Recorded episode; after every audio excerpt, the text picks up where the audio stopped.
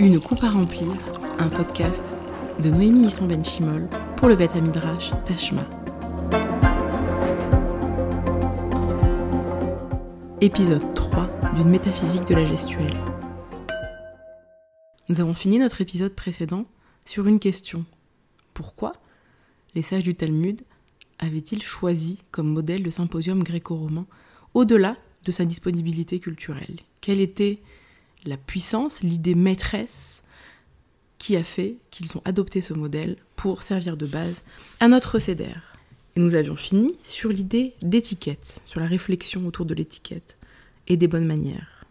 Vous savez, j'ai toujours trouvé fascinant la différence entre un véritable aristocrate et disons un parvenu ou un nouveau riche qui veut s'acheter des titres et une légitimité, entre une princesse de sang royal si vous voulez et la bourgeoise Nadine de Rothschild. Hein. Contrairement à ce qu'on peut penser, c'est pas que le véritable aristocrate l'est tout le temps, parce que c'est un vrai, alors que le bourgeois n'arrive jamais à masquer totalement ce que Nietzsche appelait son philistinisme. Hein. On reconnaît le bourgeois justement parce qu'il en fait trop. Je pense que c'est justement l'inverse. L'aristocrate n'a pas eu à véritablement apprendre comment faire. Cet habitus lui vient comme une seconde nature. Il a vu faire autour de lui, on a fait son éducation avec la question du rang et de l'honneur, et surtout il est tellement certain que son statut lui colle à la peau qu'il lui est consubstantiel de naissance, qu'il lui appartient quoi qu'il arrive, que lui seul peut paradoxalement s'autoriser la licence propre aux catégories les plus basses de la société. Il a envers sa condition un rapport de propriété, de ce que les latins appellent la potestas. Il y a un joli texte du penseur, philosophe, euh, financier Nassim Nicolas Taleb dans Jouer sa peau, qui je trouve va très très bien ici. Ainsi, alors que juron et langage de chartier peuvent être l'indice d'un statut comparable à celui d'un chien, ainsi que d'une totale ignorance, la canaille, qui étymologiquement parlant établit un lien entre ces gens et les chiens paradoxalement, est le statut le plus élevé, celui d'homme libre, se manifeste généralement par les usages de la classe la plus basse. Et vous vous souvenez, c'était notre question. Entre le symposium et l'épicomone, entre le banquet et l'after party, c'était justement le passage qui était fait chez les gréco-romains et interdit dans le Seder. En maftirin acharapesar afikoman. Je crois qu'il y a quelque chose de très profond là-dedans. S'encanailler est un luxe d'homme libre. À l'inverse, celui qui tient son rang sans faillir jour et nuit, le coincé qui n'a qu'une crainte, celui d'être celle d'être dévoilé, qui n'a pas, lui, d'épicomone, d'after où il peut rejoindre la pire canaille et relâcher la pression, c'est pas le véritable aristocrate. L'homme né libre qui n'a connu que cela et qui pense par conséquent que son être libre et son essence éternelle. C'est au contraire celui à qui l'on doit en permanence rappeler, et qui doit en permanence se rappeler à lui-même comment font les aristocrates, ils font comment les hommes libres? Rappelle-toi de te tenir comme ça. C'est comme ça qu'ils font dans la haute, c'est comme ça qu'ils mangent. N'oublie pas la troisième fourchette pour le poisson, et les différents couteaux pour les fromages. L'apprentissage tardif fait qu'il manquera toujours aux bourgeois arrivés le naturel de l'aristocrate qui ne se pose pas trop de questions. Les bourgeois et les parvenus qui veulent intégrer la haute société sont d'ailleurs ceux qui se prennent le plus au sérieux et qui ne lâchent jamais la pression. C'est qu'ils savent, eux, qu'ils ne l'ont toujours pas été, et qu'il suffit d'un rien pour qu'ils en soient exclus. Ils tiennent d'autant plus leur rang qu'ils ont conscience de la fragilité de leur statut durement acquis. Vous voyez, je crois, où je veux en venir avec cette analogie de l'aristocrate et du parvenu. Je veux en venir au fait qu'on peut interpréter le En Maftirin Achara Pesar Afikoman comme un refus de la licence et de la débauche, mais également comme un rappel de la vertu éthique du parvenu. Le soir du Céder, nous devons, de cette façon peu naturelle qui caractérise le bourgeois qui joue à l'aristocrate, nous allonger, nous accouder à la manière gréco-romaine, faire essai bas pour jouer à l'homme libre sur le mode de l'emphase et de la démonstration. Regardez la Gemara dans le traité Psachim, dans le babylonien Psachim 108b, et on va réfléchir un peu plus sur le fonctionnement et la nature de ce geste de bas dans cette perspective-là où en fait faire à la façon d'eux, c'est devoir se rappeler à la fois d'où l'on vient et de qui l'on tient cette liberté offerte donnée.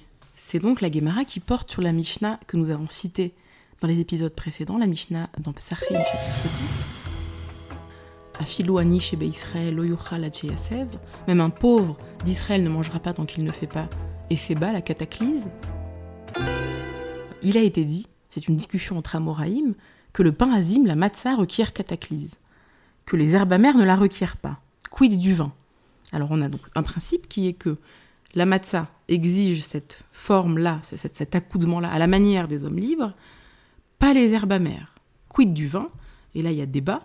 euh, il a été dit au nom de Rav Nachman que le vin requiert cataclyse, et il a été dit aussi au nom de Rav Nachman que le vin ne requiert pas cataclyse. On a donc deux avis différents apportés au nom du même sage, mais qui sont contradictoires. L'Agmara répond ces deux avis ne sont pas en opposition. Celui-ci se réfère aux deux premiers vers, celui-là aux deux derniers vers. Ils ont dit l'un et l'autre avis en faveur de l'une et l'autre opposition. Opinion, pardon. Certains disent les deux premiers vers requièrent cataclysme puisque c'est maintenant que commence la liberté. Les deux derniers vers ne requièrent pas cataclysme puisque ça a été fait, ça y est, on est libre. Voyez le débat. C'est à quel moment est-ce qu'on doit jouer à l'homme libre?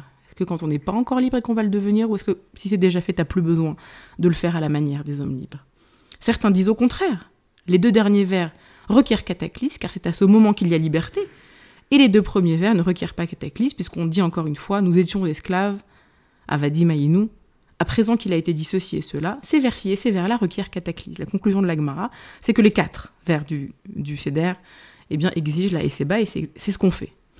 Ensuite, l'Agmara nous dit, bon, ça c'est un peu technique, enfin pas technique, mais c'est euh, que s'allonger sur le dos ça marche pas, euh, que c'est pas une Esseba, que sur le côté droit c'est pas considéré non plus comme une Esseba, et, euh, et, en plus il rajoute une raison d'ordre d'ordre médical qui est que s'accouder du côté droit ce serait un risque en fait de, de, faire une fausse route, en fait, de, se retrouver avec un aliment coincé dans la trachée. Et donc vous voyez, on a les, différents aliments, le, le, est un aliment de liberté qui donc remémore, revivifie un souvenir de liberté. Les herbes amères qui, eux, sont un, aliment euh, qui est Zecher le Avdout, qui est un souvenir de, euh, de l'esclavage, ne requièrent pas la. Et ensuite la question sur le vin, qui finalement requiert la. Donc on voit bien que la fonctionne comme un geste, presque un trigger, j'ai envie de dire, vous savez, ce, terme qu'on utilise en, en, psychiatrie ou en psychologie, euh, de, réactivateur, de, n'importe quoi, ça peut être un bruit, un son, un mot, qui va réactiver un souvenir traumatique, en tout cas qui va le refaire revivre. Et donc, c'est la SEBA fonctionne comme un geste qui réactive la remémoration, comme un geste qui actualise, qui rend présent, qui rend vivace un état passé un peu comme une Madeleine de Proust le ferait si vous voulez, une odeur qui vous ramène instantanément en enfance ou qui réactive un souvenir. Pas sur le mode de la représentation, mais sur le mode actuel. On revit maintenant hein, ce qui est réactivé. C'est actuel, mais c'est là en tant que souvenir, ça reste atténué, moins vivace. Donc la matza, qui est un aliment déclencheur de ce phénomène de revivification, nécessite la posture de SEBA. Principe, vous avez le principe de la Gemara qu'on vient de citer, c'est que c'est la position qui fait advenir ou non le phénomène. C'est le faire à la manière des hommes libres qui est lié avec le fait que ça réactive ou pas Zecher les ou Zecher les Avdout, souvenir de liberté ou souvenir d'esclavage. Or, ce qu'on veut actualiser, c'est la libération. Bah, c'est pas l'esclavage. pour... Et ouais, c'est pour ça que le maror, l'herbe amère, lui, est impropre à une telle posture.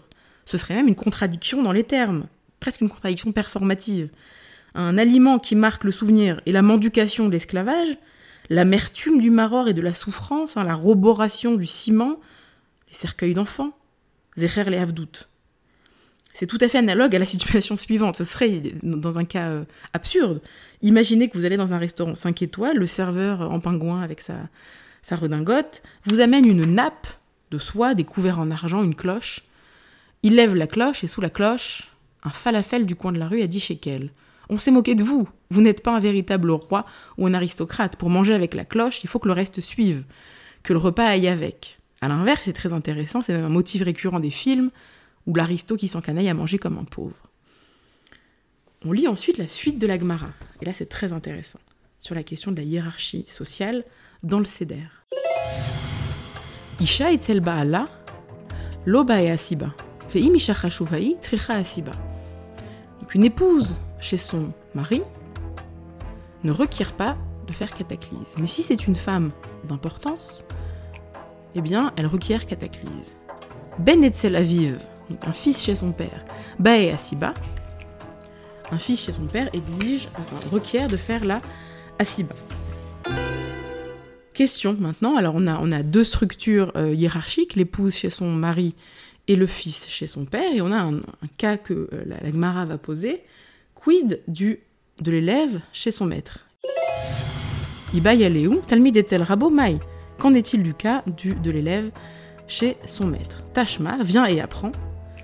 Amar Abaye, qui avenan beimar zegenan a birke de hadade, qui atenan leber Yosef, Amar lan. L'autre mora rabrak et mora shamaim. Alors Abaye a dit Lorsque nous étions chez mon maître, donc il parle de Rabat, nous nous reposions les uns sur les genoux des autres. Mais lorsque nous vînmes dans la maison de Rav Yosef, il nous dit Vous ne devez pas faire assez bas, puisque la crainte de votre maître est comme la crainte du ciel. Il y a ici deux façons de comprendre ce passage de l'Agmara.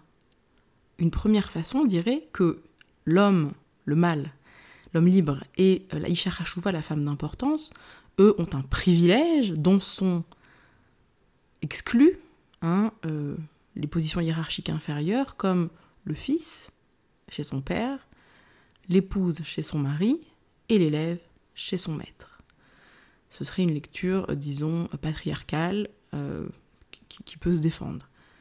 Mais je voudrais en défendre une autre et dire que finalement, c'est pas un privilège qu'on accorde à l'homme libre et à l'Aïcha Hachouva de devoir faire assez bas par défaut, c'est au contraire pour leur rappeler quelque chose qu'ils risqueraient d'oublier et que les autres catégories suscitées, elles, ne risquent pas d'oublier, qui est qu'ils tiennent leur liberté d'un autre.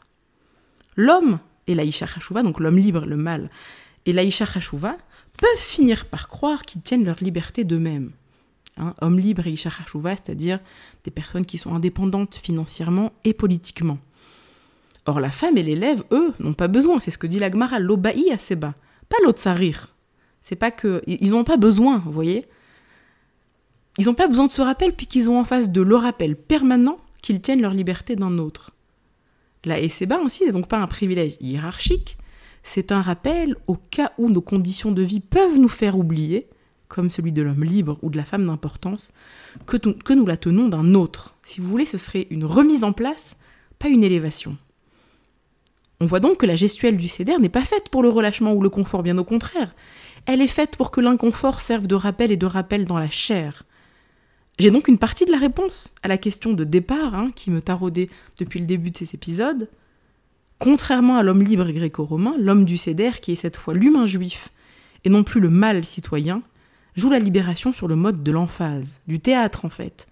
Il est comme son modèle contre modèle. Un maître, mais un maître oxymorique est très paradoxal, puisque être un maître suppose en effet des esclaves, des employés, des musiciens, des danseurs, suppose un autre négatif par lequel on se définit. Or, le juif est fait maître dans le céder, mais un maître sans esclaves ni inférieur, aristocrate sans bourgeois, ni classe ouvrière, desquels se différencier même un pauvre parmi Israël, filou Anish et Israël. Mais qui tient les ficelles? Il a été libéré par Dieu. C'est donc un affranchi qui doit apprendre et réapprendre chaque année l'étiquette de la liberté. Encore une fois, on retombe sur une forme de paradoxe. Le paradoxe au carré, redoublé. Nous avons dit que l'homme bien né, l'aristocrate gréco-romain, ne s'appartenant qu'à lui-même, pense qu'il peut descendre dans les bas-fonds la nuit venue sans risque pour son statut. Sa liberté est une liberté sans entrave. Dans cette perspective, est libre ce qui suit une étiquette mais peut en certains moments et endroits ne plus être entravé par aucune convenance ni règle. L'aristocrate, après avoir rendu grâce aux dieux, au pluriel, peut continuer la soirée tout seul, hors société, hors honte. Or, la liberté que le juif célèbre et revit, celle qu'il joue à Pessar, n'est pas une liberté sans entrave, c'est même l'inverse, c'est la liberté de la marionnette. Et vous savez, c'est quoi les fils qui tiennent la marionnette? Ce sont les fils de la loi avec un grand L majuscule. À ce sujet, et pour ajouter encore de la surprise de la question, la Bible nous apprend que la raison pour laquelle le juif ne peut jamais être un véritable esclave, c'est-à-dire vendre son corps, est qu'il a déjà un maître. Ce maître, c'est le bon Dieu, il a déjà un propriétaire, si vous voulez, de la Torah. Hein, Rachid dit qu'il libne Israël avadim, avadaihem, asher otam eretz mitzraim, ani Hashem Elohechem. Car les Israël, c'est un verset de la Bible, je cite, euh, les Bnei Israël sont mes esclaves, mes esclaves ils sont que j'ai fait sortir de la terre d'Égypte, je suis Hachem votre Dieu. Rachidi à ce sujet, Avadaihem Shtari Kodem. Mon contrat est premier. Et le Talmud comprend cette phrase de façon absolument sérieuse, non métaphorique, juridique même. Le juif n'est pas propriétaire de son corps. Il en a l'usufruit, c'est-à-dire qu'il a un droit réel démembré dessus, comme disent les juristes, mais il n'en a pas la nue propriété. Israël, Goufam, Knouyim, Lachem, leur corps est acquis à Dieu. Si vous l'ignoriez, je vous l'apprends, nos corps ne nous appartiennent pas, pas plus hommes que femmes. Ce fait-là, juridique et métaphysique, a de lourdes conséquences. C'est en effet en vertu de ce principe que le juif ne peut pas être acquis par un autre homme comme un bien. Avadaihem velo avadim le acherim. Ils sont mes esclaves, et non des esclaves d'humains. Le Talmud citera ce verset dans nombre de lois relatives à l'esclave, au travailleur, au droit de démissionner ou d'avoir des dettes sans qu'il ne puisse y avoir de prise sur le corps même de l'individu. Et donc, Israël, Goufam, Knoïm, Lachem, leur corps est acquis à Dieu, qui a un contrat en bonne et due forme. On peut donc comprendre finalement le verset de Vaïkra en bon talmudiste, c'est-à-dire en bon juriste. La sortie d'Égypte, c'est Tziat Mitzraïm, ce qu'on célèbre le soir de Pessah, ce que nous revivifions. C'est un acte de libération, un acte de libération paradoxal, c'est en fait l'acte de kinyan, d'acquisition en bonne et due forme d'Ebné Israël par Dieu. Et pourquoi les a-t-il servis? Pour qu'ils le servent. C'est-à-dire qu'ils servent la seule autorité digne d'être servie, l'autorité suprême, qui, si on y réfléchit bien, accorde une certaine protection, c'est une soumission qui protège.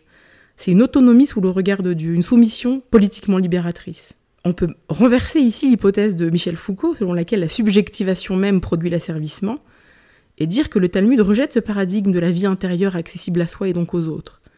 Postule un reste sacré de l'humain, inatteignable, même à lui-même. Ce reste-là qui, appartenant à Dieu seul, n'appartient dans ce monde à personne, ne peut être aliéné par personne où se voit que les deux sens de la libération, la politique et la religieuse, sont intimement liés, et même que la libération politique est conditionnée à la première.